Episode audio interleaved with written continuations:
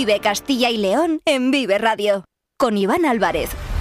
¿Qué tal? Muy buenas tardes. Son las 2 y cuarto de este jueves, día 29 de febrero, un día especial en el que se celebra el Día Mundial de las Enfermedades Raras. Vamos a dedicar un amplio espacio en el Vive Castilla y León de hoy para hablar sobre este asunto. También conectaremos en unos minutos con nuestro compañero David Alonso, que ha estado siguiendo como cada jueves el habitual Consejo de Gobierno de la Junta de Castilla y León. Así que enseguida les vamos a contar toda la actualidad política que tiene que ver con nuestra comunidad. Las noticias las acaban de escuchar, lo han hecho en el boletín informativo de Vive Radio, tanto en el local como en el eh, regional. Así que una vez ya están informados, tenemos, como decimos, 45 minutos por delante para contarles muchos asuntos. Nos pueden escuchar, ya lo saben, a través de la FM de toda la vida, en nuestra página web www.viveradio.es, en todas nuestras plataformas de streaming y de podcast y en las redes sociales de Vive Radio. Como siempre lo hacemos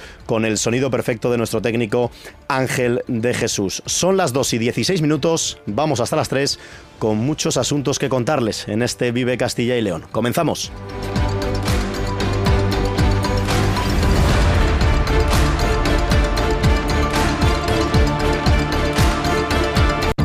Vive Castilla y León en Vive Radio. Con Iván Álvarez. Hoy puede ser un gran día, plantéatelo así Aprovechar lo que pase de largo depende en parte de ti. Dale el día libre a la experiencia para comenzar. Y recíbelo como si fuera un fiesta de guardar. Hoy no es un día cualquiera. El 29 de febrero siempre es una fecha especial o al menos una fecha diferente. Es un día que aparece reflejado en el calendario cada cuatro años, y su existencia ya saben lo que significa. Este 2024 es un año bisiesto.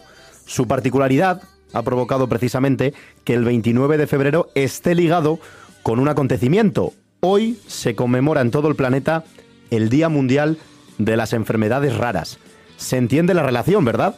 Un día raro, entre comillas, que es aliciente perfecto para recordar a todos los seres humanos que tienen que convivir con todas estas patologías. Y no olvides que raras son las enfermedades, no las personas que las sufren. Hoy puede ser un gran día. Ese es el título de la canción que estamos escuchando. Un tema de Joan Manuel Serrat, interpretado junto a grandes artistas como Ana Belén, Estrella Morente, Miguel Poveda, Miguel Ríos, Pasión Vega, Sergio Dalma, Soledad Jiménez y Víctor Manuel. Este tema lo sacaron a beneficio de la investigación por las enfermedades raras. Las enfermedades raras o poco frecuentes son aquellas que suponen peligro de muerte o de invalidez crónica y que tienen una baja prevalencia en la población. Para ser considerada como rara, cada enfermedad específica solo puede afectar a un número limitado de personas, concretamente cuando se diagnostican menos de 5 casos por cada 10.000 habitantes. El problema es que existen muchos tipos de enfermedades raras en el mundo, unas 7.000 aproximadamente. Por tanto, son millones de personas las que son víctimas de ellas.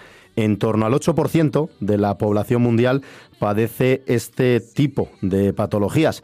Estamos hablando de más de 300 millones de seres humanos, de los cuales 3 millones son españoles.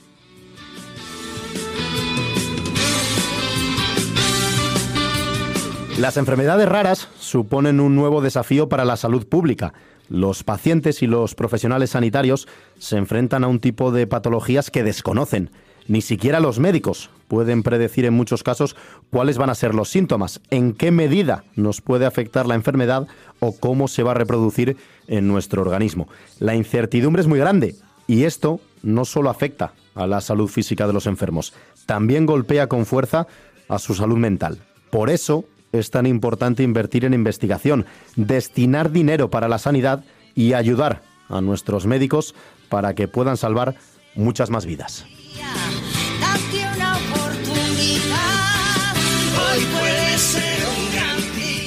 Y como hoy puede ser un gran día, vamos a dedicar los siguientes minutos en la sintonía de Vive Castilla y León a profundizar en este asunto. El primer protagonista de este espacio, dedicado al Día Mundial de las Enfermedades Raras, nos atiende desde el Creer, el Centro de Referencia Estatal de Atención a Personas con Enfermedades Raras y sus familias, con sede en Burgos.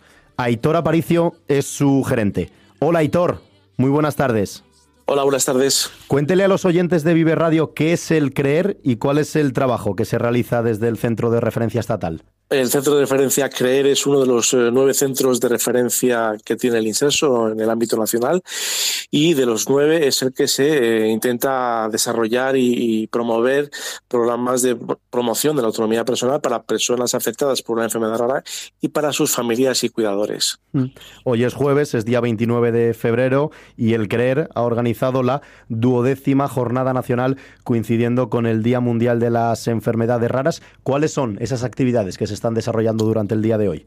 Pues eh, en principio hemos iniciado con una parte dentro de la jornada especializada de lo que es la investigación y el futuro de la investigación en enfermedades raras.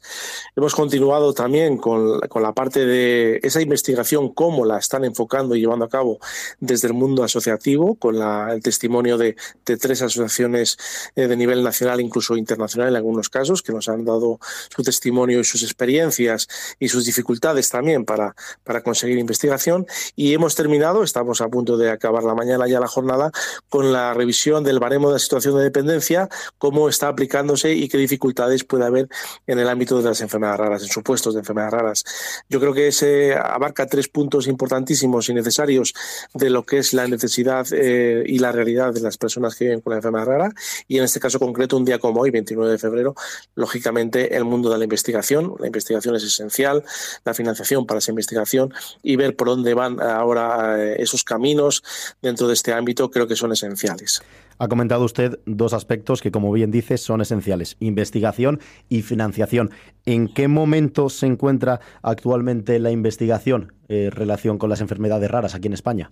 Em, somos conscientes que el mundo de las enfermedades raras es un mundo complejo y muy diverso.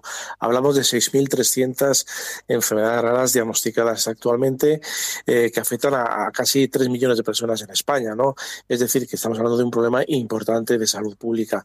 Pero también es cierto que a nivel de investigación, pues eh, lógicamente es complicado eh, poder investigar esas 6.300. Hay 60, 70 grupos en todo el ámbito nacional, en el ciber, en el, ciber de enfermedades raras están dándolo todo y, desarrollando proyectos de investigación, ensayos clínicos para intentar eh, favorecer los tratamientos en muchas de las enfermedades raras, pero evidentemente hace falta mucha más eh, investigación, mucha más financiación, que yo creo que con el tiempo y poquito a poco, e incluso con la inteligencia artificial y las nuevas tecnologías que estábamos también comentando en esta primera parte de la jornada pueden favorecer y puede ser un punto también de inflexión para dar un paso adelante y mejorar este tipo de, investigaciones y de diagnóstico y de tratamientos. Porque eh, se recibe la ayuda necesaria o la ayuda suficiente por parte de los gobiernos, de las instituciones, para poder seguir investigando. Bueno, sabemos que la investigación no solamente se pide en el mundo de las enfermedades raras, sino que se pide en otro tipo de enfermedades comunes y en otro tipo de realidades. Es muy difícil muchas veces, los recursos, sabemos, eh, públicos eh, son limitados, ¿no? Ojalá no lo fueran. Entonces, pues hay que tener un poco claro que en este caso concreto hay que seguir trabajando, hay que intentar buscar y crear sinergias, que es un poco importantísimo, crear redes a nivel nacional y, europeo en este caso y mundial, como se está haciendo, para que Mm, viaje el conocimiento y podamos conseguir de esta manera y con las nuevas tecnologías intentar avanzar y muchas veces eh, destinando menos dinero de lo que podíamos pensar, pero sí eh, gestionando mucho más conocimiento y mucha, mucha más capacidad de compartir esos datos porque al fin y al cabo los datos son los que nos pueden dar eh, mucha información y ayudar a mejorar en los tratamientos y en la, en la atención a las personas con enfermedades raras. Mm, porque hablamos de enfermedades raras que se caracterizan por su baja prevalencia, por el desconocimiento en muchos casos de las mismas y la ausencia o la escasez, eh, o la escasez de opciones eh, terapéuticas. Imagino que sea también importante compartir la información entre todos los investigadores, entre todos los centros de investigación, para poder avanzar en conjunto, porque no es una lucha que se tenga que abordar desde Castilla y León, desde España, no, es todo el mundo unir fuerzas para poder seguir dando pasos muy importantes en todo este proceso.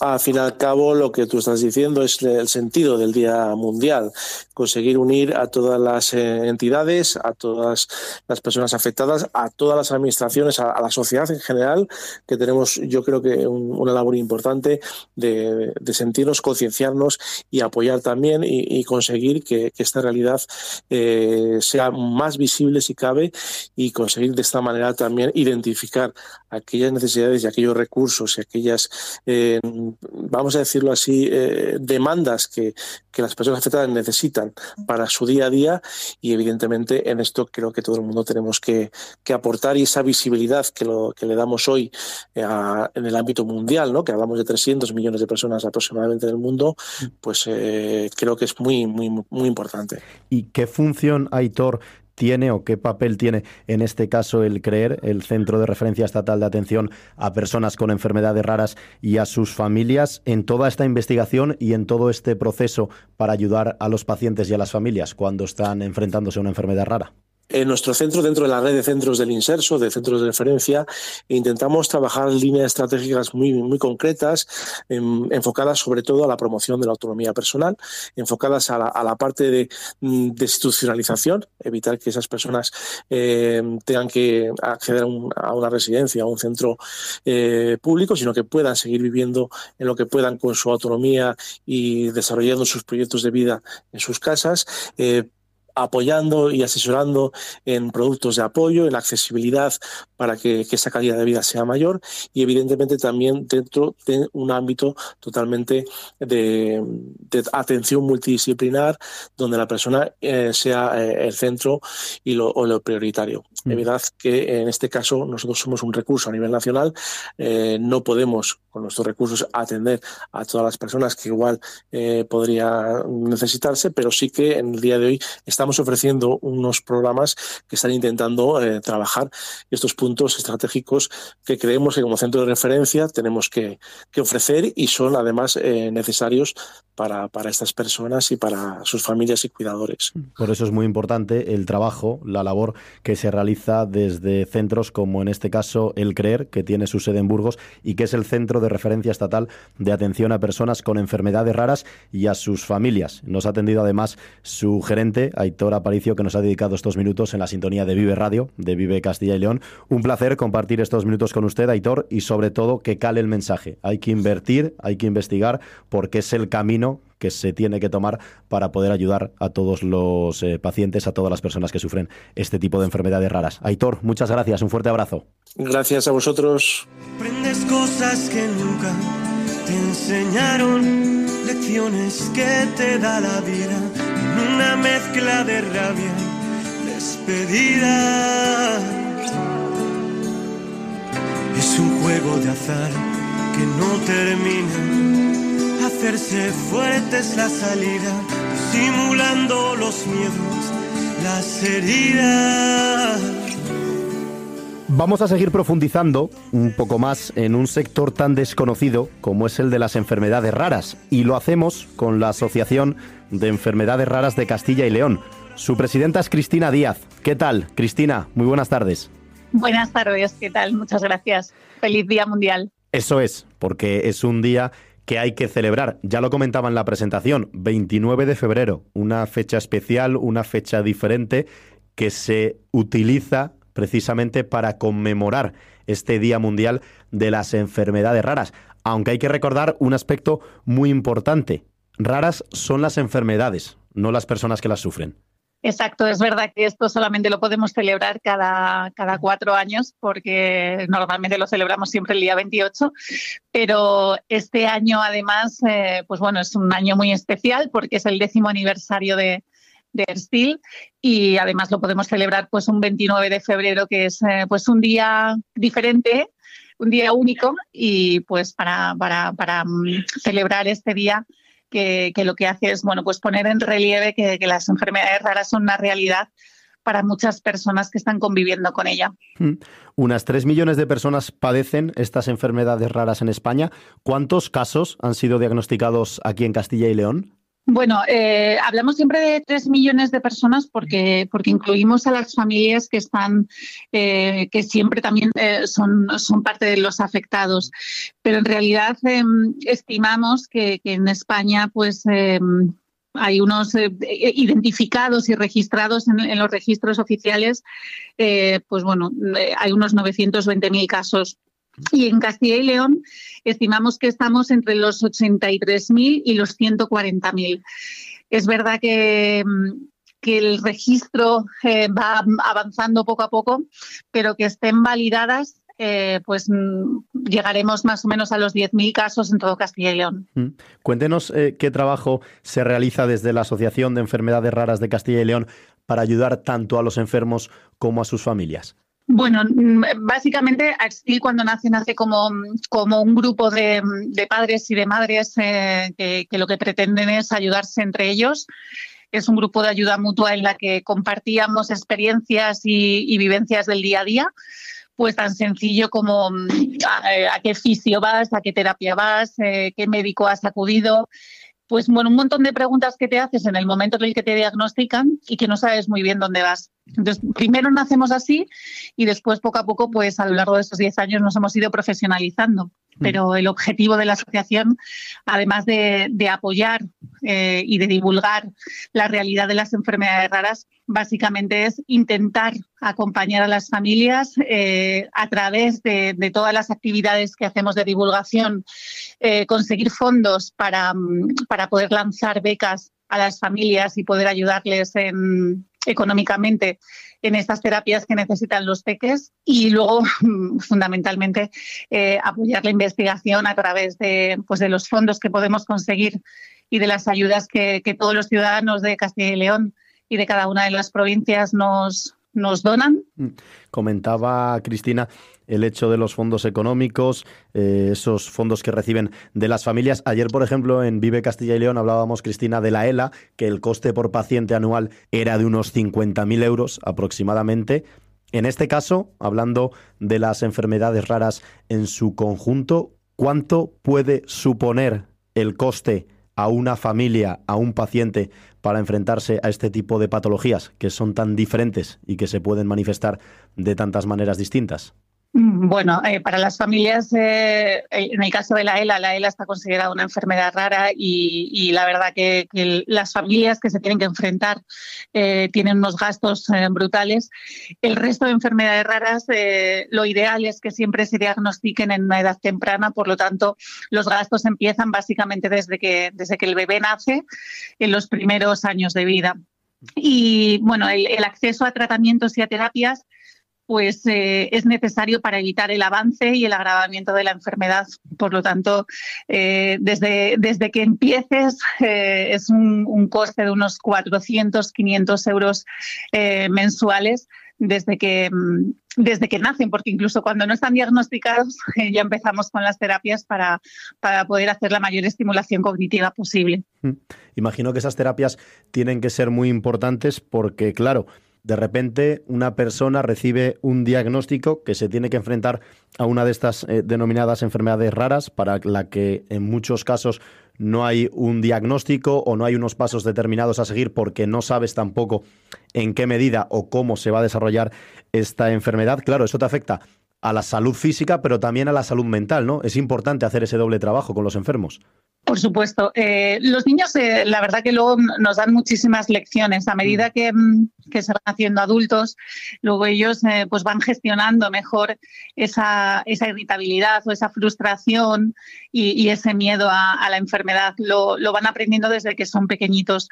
Pero es muy importante que ese acceso en equidad a, los tratamientos y a las terapias lo hagan lo más pronto posible porque un niño en los primeros años de vida, eh, su cerebro mm, tiene muchísima plasticidad para, para poder absorber eh, todo, lo que le, todo lo que le hagamos. Por lo tanto, es necesario que las terapias se inicien en una edad muy temprana independientemente del diagnóstico, que por supuesto es la puerta de acceso a, un tratamiento real pero ante, ante la falta de tratamientos, porque os recuerdo que solamente el 6% de las enfermedades raras tienen tratamiento específico, eh, al final lo que, lo que hay que hacer es intervenir. Es, es, una estimulación cognitiva, es logopedia, es fisioterapia, es natación terapéutica. Son un montón de terapias que sirven para que el niño vaya avanzando independientemente de que tenga tratamiento o no su, su enfermedad. Comentaba Cristina el hecho de que la asociación ofrece este tipo de terapias a los pacientes y a sus familias y también eh, nos decías el hecho de los fondos que recibís por parte de gente anónima, en muchos casos de Castilla y León, que decide colaborar con vosotros. ¿Cómo se puede colaborar con la Asociación de Enfermedades Raras de Castilla y León para poder contribuir en la lucha contra este tipo de patologías? Bueno, se puede contribuir a través de nuestra página web, poniéndose en contacto con nosotros y luego pues en, todas las actividades que hacemos en las provincias de Castilla y León. Eh, realizamos marchas, realizamos cenas, realizamos eh, espectáculos de humor. Eh, hay infinidad de actividades que además lo organizan en muchos casos los, las madres y los padres de, de los niños afectados. Y, y, bueno, y luego pues a través del, del merchandising que, que, tenemos, nuestra, nuestra brillantina, nuestra, es nuestra mascota. Y, y bueno, pues eh, brillantina es uno de los, de los puntos fuertes porque es la que, la que ayuda a los peques a, a estar en sus estancias en el hospital. Brillantina, hay un proyecto educativo muy importante que eh, viaja por todos los colegios eh, explicando cuál es la realidad de los niños con enfermedades raras para buscar una inclusión real y educativa dentro de las aulas y luego, pues bueno, eh, haciéndose socio, colaborador mm. eh, de la asociación y siendo voluntario, que para nosotros el voluntariado es uno de los puntos más fuertes y, y bueno, pues la verdad que diez años después eh, tenemos una red de voluntariado bastante consolidada y de la que estamos muy orgullosos. Pues ojalá los oyentes de Vive Radio, de Vive Castilla y León, hayan tomado nota de todo lo que acaba de explicar eh, Cristina Díaz, la presidenta de la Asociación de Enfermedades Raras de Castilla y León, y se sumen muchos más a colaborar con AirSteel, porque sin duda es muy importante el trabajo que se realiza desde este tipo de asociaciones para luchar contra las enfermedades raras y para ayudar sobre todo a las personas que lo sufren y también a sus familias que lo tienen que vivir directamente en primera persona. Cristina Díaz, muchísimas gracias por compartir estos minutos en Vive Radio y enhorabuena por el trabajo que realizáis desde AirSteel. Un fuerte abrazo. Gracias a vosotros por ser un altavoz. Muchas gracias. again.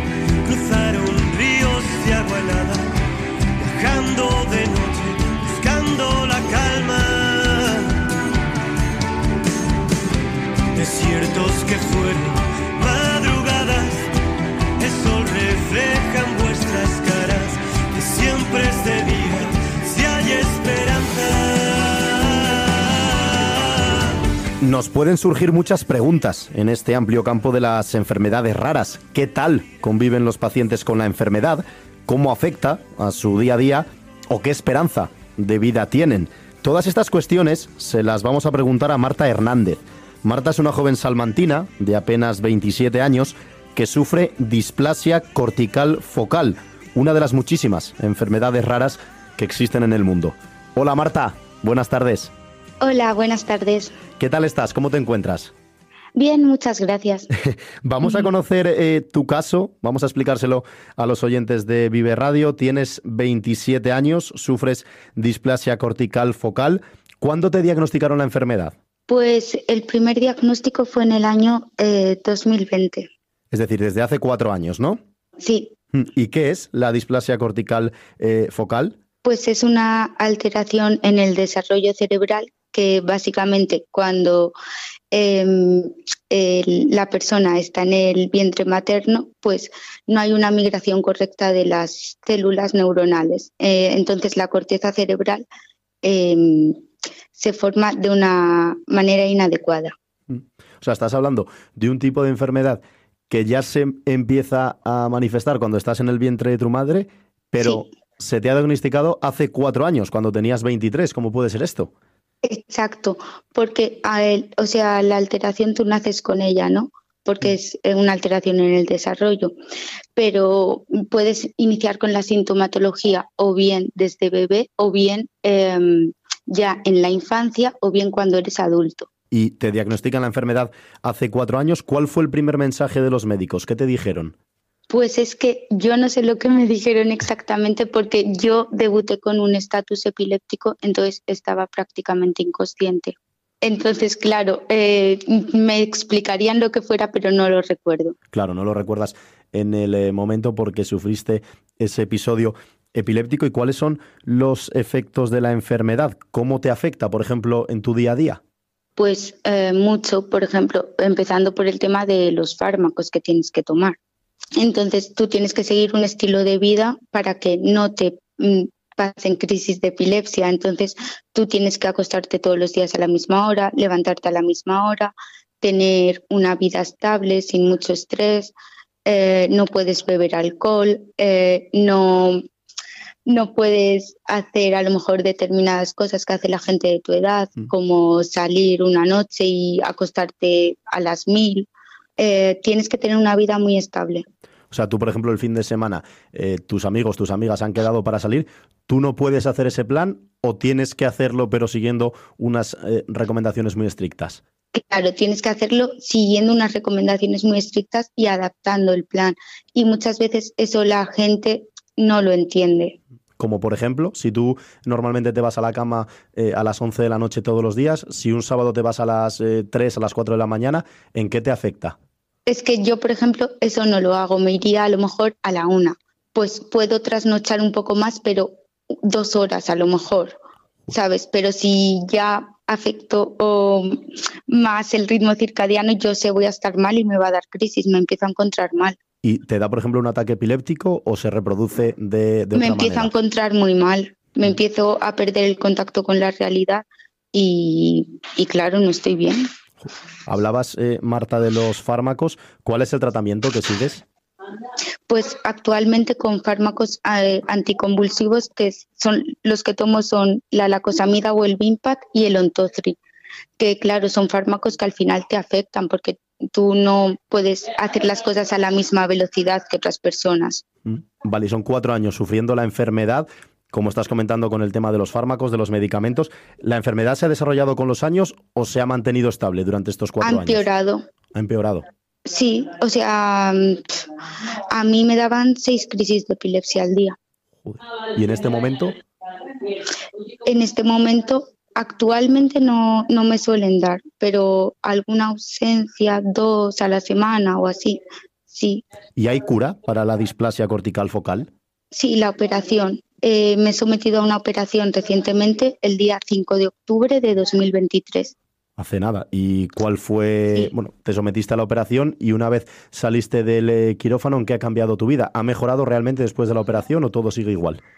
Pues es que me diagnosticaron otra patología aún más rara, que es un tumor neuronal multinodular vacuolizante. Madre mía, ¿y eso qué significa para que lo podamos entender? Pues es que es una afección que solo se conocen 16 casos o 17 en el mundo y claro, no se sabe mucho lo que se puede esperar de él, ¿no? O sea, no sabes realmente a lo que te estás enfrentando, eh, cuál puede ser incluso la esperanza de vida, si te vas a poder curar o no. Exacto. Vamos, me han dicho que me resecaron casi todo el área, pero yo sigo sintiéndome mal.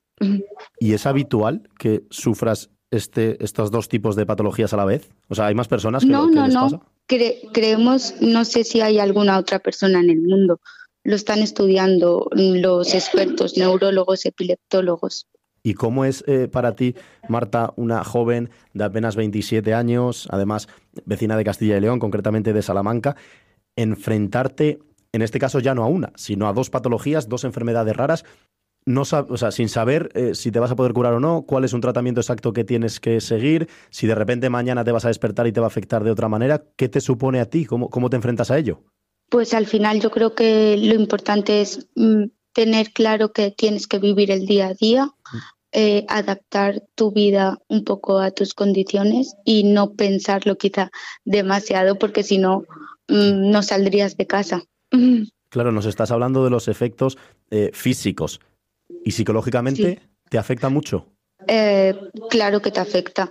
O sea, mucho porque al final tú ves que primero no puedes tener eh, el mismo estilo de vida que otras personas de tu edad y por otra parte eh, tú tienes el miedo, o sea, al final el miedo a que te ocurra una crisis, el miedo a empeorar, el miedo a que mm, el día de mañana te levantes peor y todo ese miedo lo tienes que saber gestionar y muchas veces para ello tienes que pedir ayuda y acudir a los psicólogos. ¿Cómo lo lleva tu familia? ¿Cómo lo llevan también tus padres? Pues ha sido muy duro, ha sido muy duro. Lo llevan de la mejor manera posible porque es cierto que al final te tienen que transmitir tranquilidad y darte ese ánimo, ¿no? Y yo el apoyo que ellos me han dado jamás lo olvidaré y el de mi hermana. Acabamos de hablar, por ejemplo, con la presidenta de AERSTIL y nos decía que muchas de estas enfermedades raras se manifiestan cuando eres pequeño. En tu caso ha llegado a los 23 años. Espero. Eh, bueno, hmm. empecé con 11. ¿Con 11 empezaste? ¿Ya tuviste allí algún, algún síntoma? Hmm. Sí, empecé a tener eh, pérdidas de conciencia y desmayos. Pero bueno, hmm. nadie me podía decir lo que era porque no, ¿sabes? Claro, lógicamente eh, eh, la medicina y las investigaciones van avanzando también con el paso de los años y hace unos años atrás era más complicado poder identificar con exactitud qué es lo que te ocurría. Pero ¿has tenido, por ejemplo, que pasar en el colegio o en el instituto por eh, ciertas actitudes de tus compañeros o de tus compañeras, tipo, pues en este caso se está hablando mucho del bullying, de, pues, hacer... ¿Lo sufriste también? Sí, me llamaban la desmayos. Joder.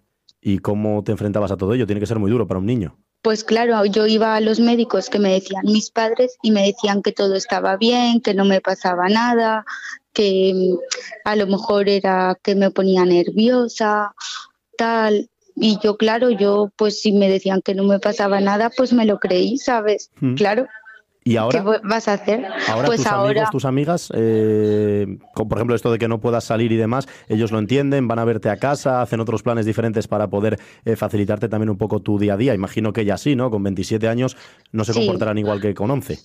Claro, ahora, ahora se entiende más porque trato con gente adulta y madura. Oye, vamos a intentar hablar un poco de, lo positivo, una vez nos has contado tu caso, porque eres enfermera y estás estudiando medicina, ¿verdad? Sí, así es.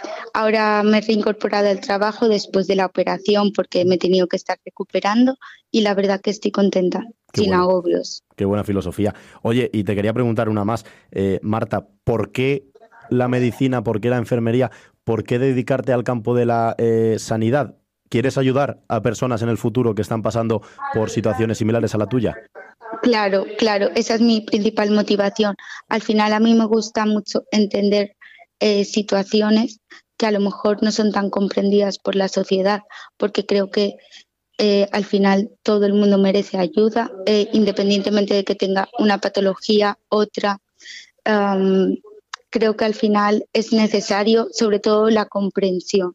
Que bueno, pues la verdad es que ha sido eh, un gusto compartir estos minutos contigo, Marta, en la sintonía de Vive Radio, de Vive Castilla y León, conocer eh, tu caso, el caso de una salmantina de 27 años que sufre una de las muchas enfermedades raras que hay en el mundo, en este caso displasia cortical focal, pero es que a la vez se le ha reproducido y le han diagnosticado una nueva enfermedad. Está luchando contra dos patologías y lo está haciendo muy bien ya desde hace eh, cuatro años. Eh, pues decirte, Marta, como te comento, que ha sido un gusto hablar contigo y sobre todo hacer el llamamiento a que se investigue más, a que se destinen más recursos, más dinero en investigación y en sanidad, porque es muy importante para ayudar a gente, en este caso como Marta, que se enfrenta en su día a día a algo tan duro. Marta, de verdad, un placer. Muchísimas gracias por atendernos y mucha suerte en este camino por delante, que seguro, seguro, seguro que vas a estar ahí al pie del cañón durante muchísimos años. Muchas gracias.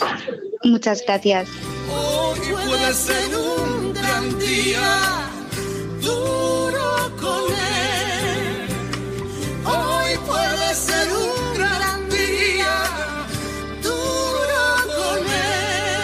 CESIP nos importa tu empleo, la precariedad y tus pensiones. Hemos liderado importantes avances como las 35 horas o la carrera profesional, pero son numerosos los desafíos. Por eso te mereces un sindicato independiente, plural, abierto y profesional. En CESIP nuestras propuestas son las tuyas, porque si tú no te conformas, nosotros tampoco. Alcemos la voz. Vota CESIF. Vive Castilla y León en Vive Radio. Con Iván Álvarez.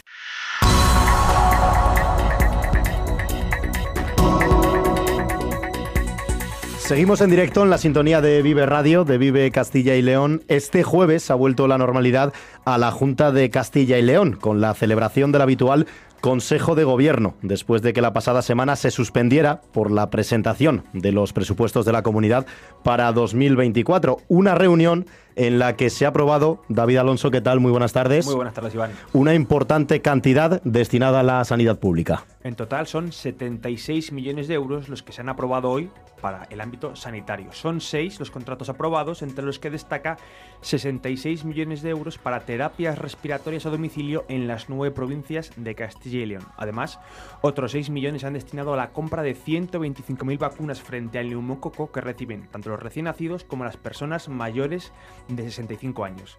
Por último, se ha dado luz verde a distintas obras en centros de salud de las provincias de Zamora y Salamanca unos fondos, unos 76 millones de euros, con los que Carlos Fernández Carriedo ha destacado el compromiso autonómico con la sanidad y ha recordado que los créditos sanitarios copan el 41% del presupuesto para este año. La sanidad en este Consejo de Gobierno recibe 76 millones de euros para implantación, innovación y prestación de servicios sanitarios. Demuestra nuestro compromiso con la sanidad unido al hecho que, como saben ustedes, el proyecto de presupuestos de la comunidad para el próximo año, el 41% de los créditos que tienen las consejerías está asignado a la Consejería de Sanidad. Es la primera consejería y es la consejería, además, que tiene más volumen del presupuesto. Representa por sí sola más del 41% de todos los fondos de las consejerías.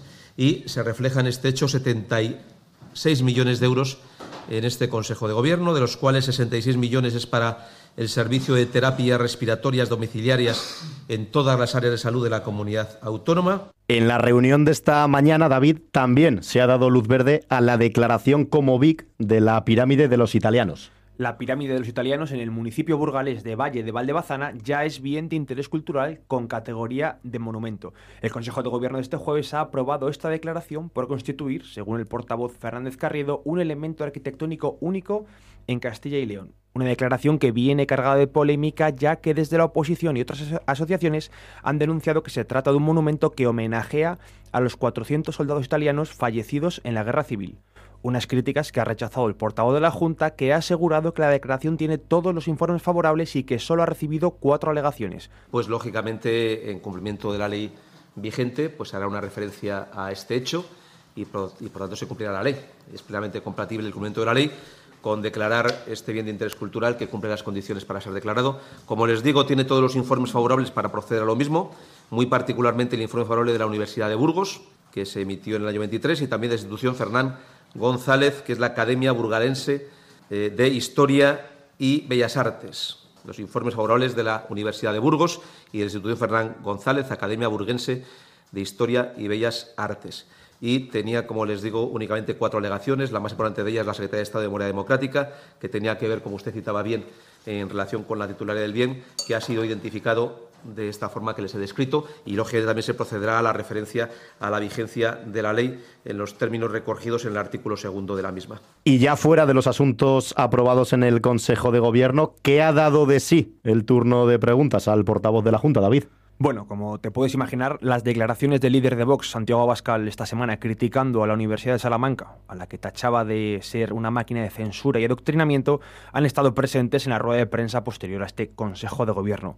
El portavoz de la Junta ha salido del paso, como es habitual en él, sin pisar un solo charco, y se ha limitado a explicar que la posición de la Junta en defensa de sus universidades es clara, que están muy orgullosos de ser una referencia mundial y de tener las universidades más antiguas de España. Pues eh, la posición de la Junta está muy clara, la manifestó el presidente de la Junta de Castilla y León, lo manifestó la consejera de Educación, y nosotros estamos muy orgullosos de las universidades públicas de Castilla y León. Tenemos las universidades no solamente más antiguas de España, sino, a nuestro juicio, algunas de las que dan los mejores títulos de España. El nuestro es el territorio con mejor nivel educativo y en este nivel educativo participan de forma muy importante las universidades y tenemos el orgullo de tener la universidad más antigua de España, que tuvo además un precedente en la Universidad de Palencia en el año 1212 y que este es un motivo, yo creo, de significado muy relevante de apoyo y respaldo a esa actividad el presupuesto de la comunidad para el próximo ejercicio hace un esfuerzo muy importante también en favor de las universidades públicas de nuestra comunidad autónoma y, lógicamente, el compromiso con las universidades, con la calidad de la educación,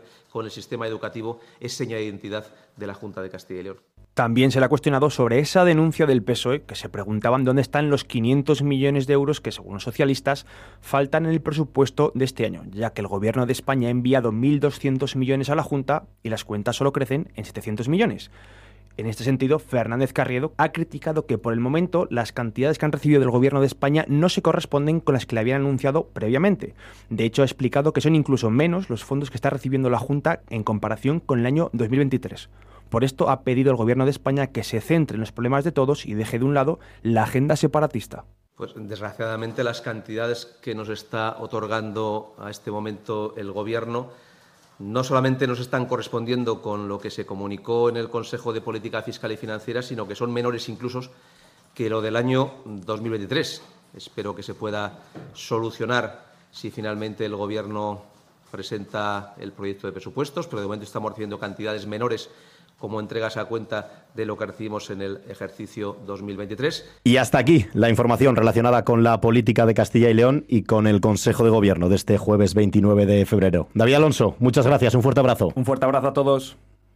En CESIP nos importa tu empleo, la precariedad y tus pensiones. Hemos liderado importantes avances como las 35 horas o la carrera profesional, pero son numerosos los desafíos. Por eso te mereces un sindicato independiente, plural, abierto y profesional. En CESIP nuestras propuestas son las tuyas, porque si tú no te conformas, nosotros tampoco. Alcemos la voz. Vota CESIF.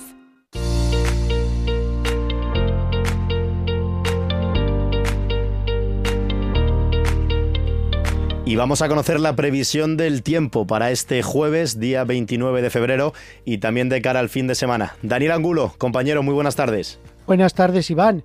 Muy buenas tardes, amigos oyentes de Vive Radio y Vive Castilla y León.